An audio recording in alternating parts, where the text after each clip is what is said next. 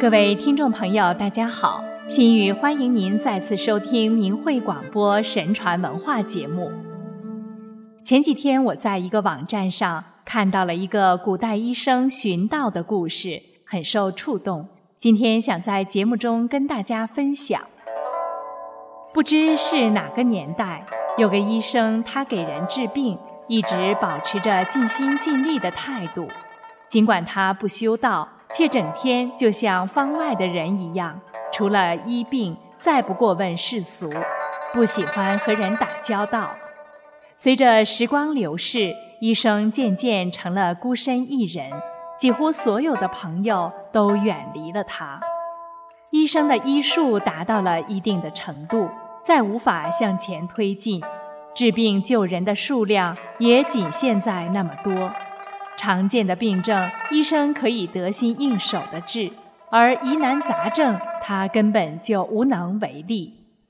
在渐渐步入年迈时，医生也病倒了，浑身由里到外的炙热灼痛，每天烧灼的他寝食难安，又仿佛有人拿着刀在慢慢的割裂身体，那种难以忍受的剧痛，引来剧烈的咳嗽。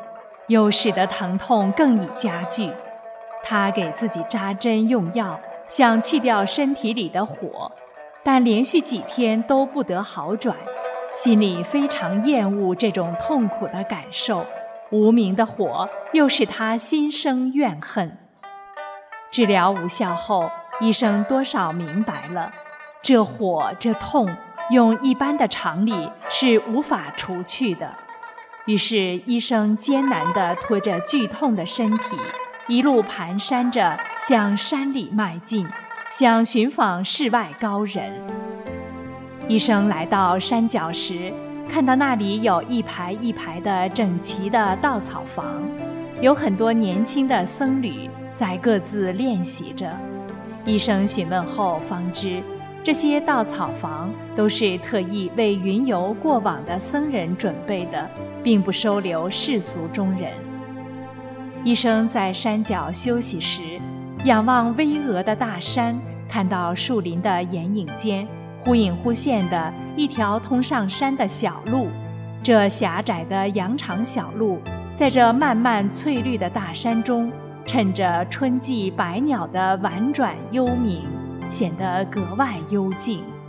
医生的心突然有一种很想攀岩的冲动。于是，顺着小路，他很艰难地不停往山上攀登。终于到达路的尽头时，已是月圆无比光明之时。借着月光，医生看到又一座稻草屋。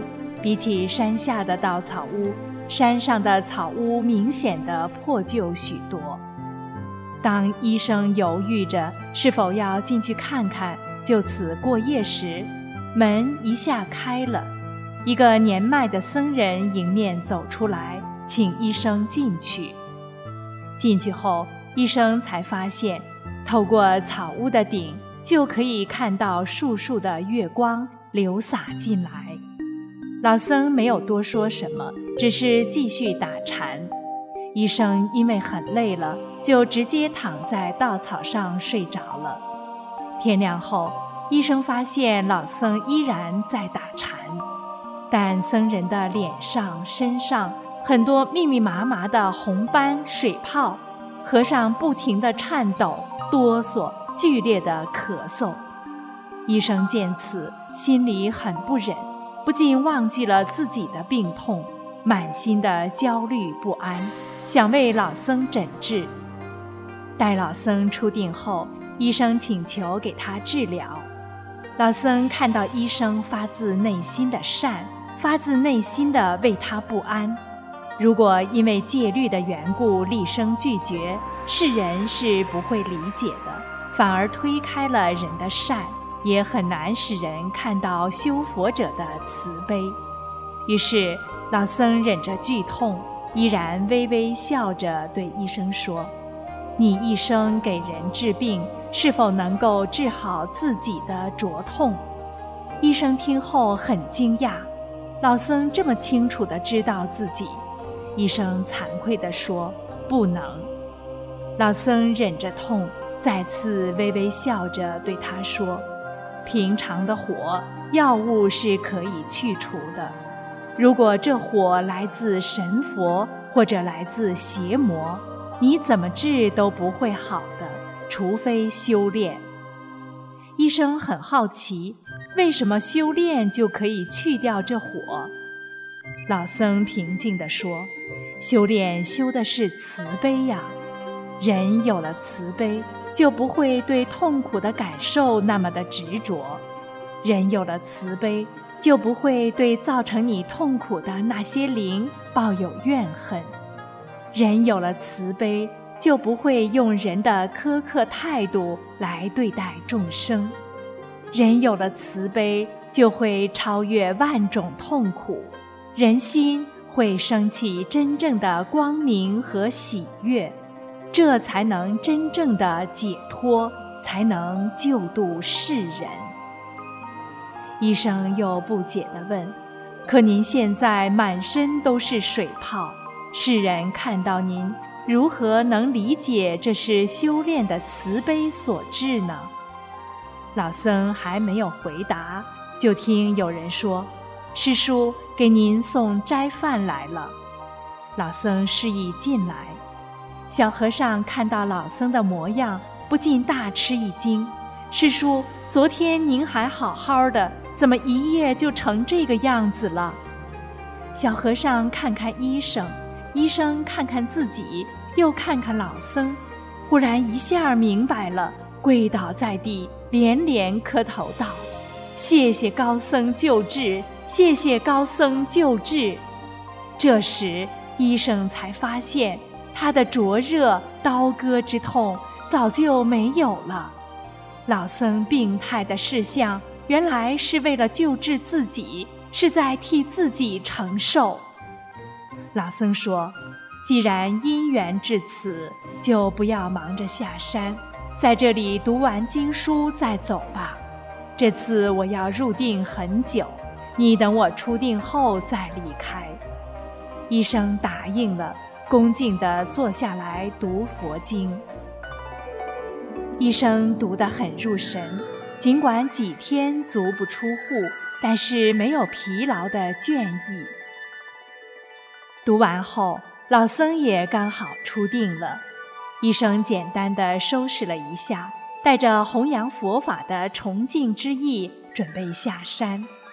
当他打开草屋的门后，惊讶地看到外面已是一片白雪皑皑的银色世界，灿烂的阳光正在映照着雪峰，像是一座银白色的佛塔，辉映着吉祥的光。只是短短的几天，医生便从春暖花开的季节进入了隆冬。医生回头想再看看草屋时，草屋已经消失了。医生回首的瞬间，发现他已经身在自己的家乡，正站在一座拱桥上，四周依然是春暖花开的景象。至此，医生方才明白。原来修炼者的慈悲可以穿越不同的时空，引领人进入不同的境界，却又不觉得遥远和冰冷。医生站在拱桥上，回忆老僧时，猛然间看到有一植花的妇人正深深地看着他。医生终身未娶，但一直保持着洁身自好的操守。于是正颜正色地回视了妇人，没有动丝毫的邪念。当医生坚守着自己的善念，不为色欲所动时，神佛又为他打开了另外一片天，超越了更高的境界，对佛法也有了更深的体验。故事讲完了。您是否还意犹未尽呢？好了，今天的节目就为您播送到这里，我们下次时间再会。